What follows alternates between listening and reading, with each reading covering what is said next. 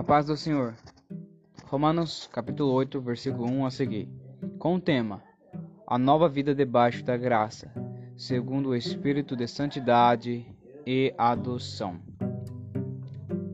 Bom, Paulo inicia Romanos 8 com uma palavra de ânimo, contudo verdadeira. Portanto, agora nenhuma condenação há para os que estão em Cristo Jesus, que não andam segundo a carne, mas segundo o Espírito. Não adianta, não importa o que aconteceu ou o que acontecerá, Deus nunca vai te abandonar, Deus nunca me abandonará. E se estamos em Cristo, nenhuma condenação há, porque Cristo, porque Deus é o juiz e Cristo é o advogado. Lembrando que Deus ele enviou seu filho em semelhança da carne do pecado. Pelo pecado condenou o pecado na carne.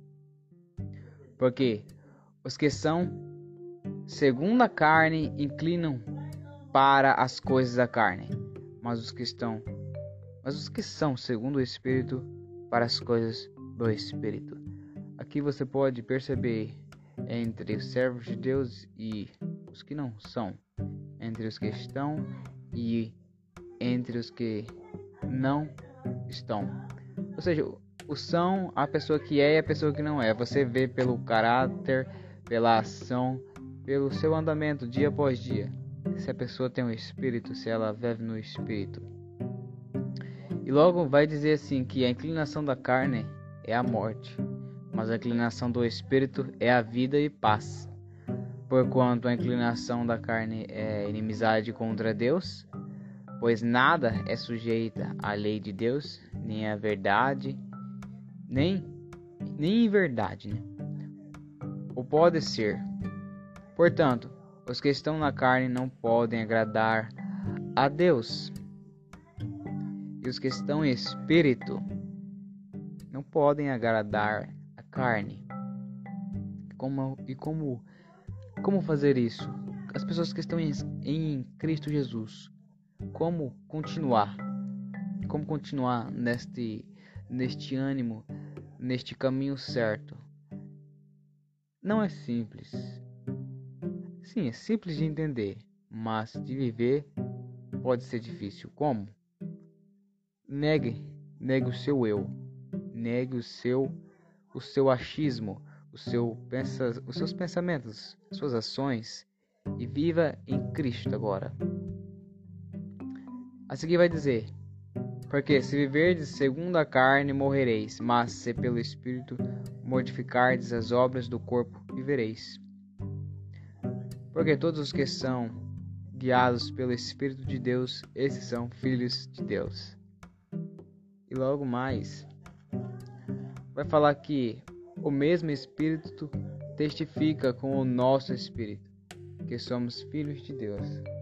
Lembrando que somos filhos de Deus porque Cristo amou as pessoas e que Deus amou o mundo de tal maneira.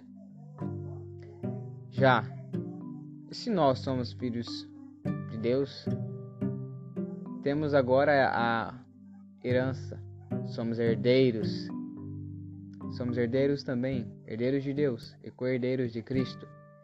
Se é certo que com Ele padecemos, para que também com Ele sejamos glorificados.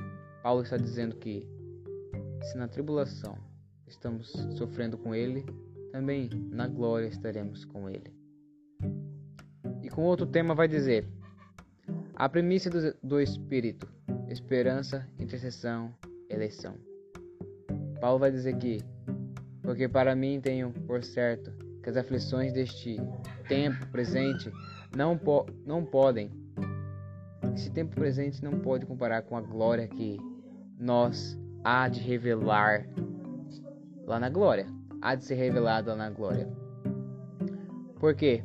A Bíblia vai dizer, porque a criação ficou sujeita à vaidade, não por sua vontade, mas por causa de mas por causa de, de quem a sujeitou.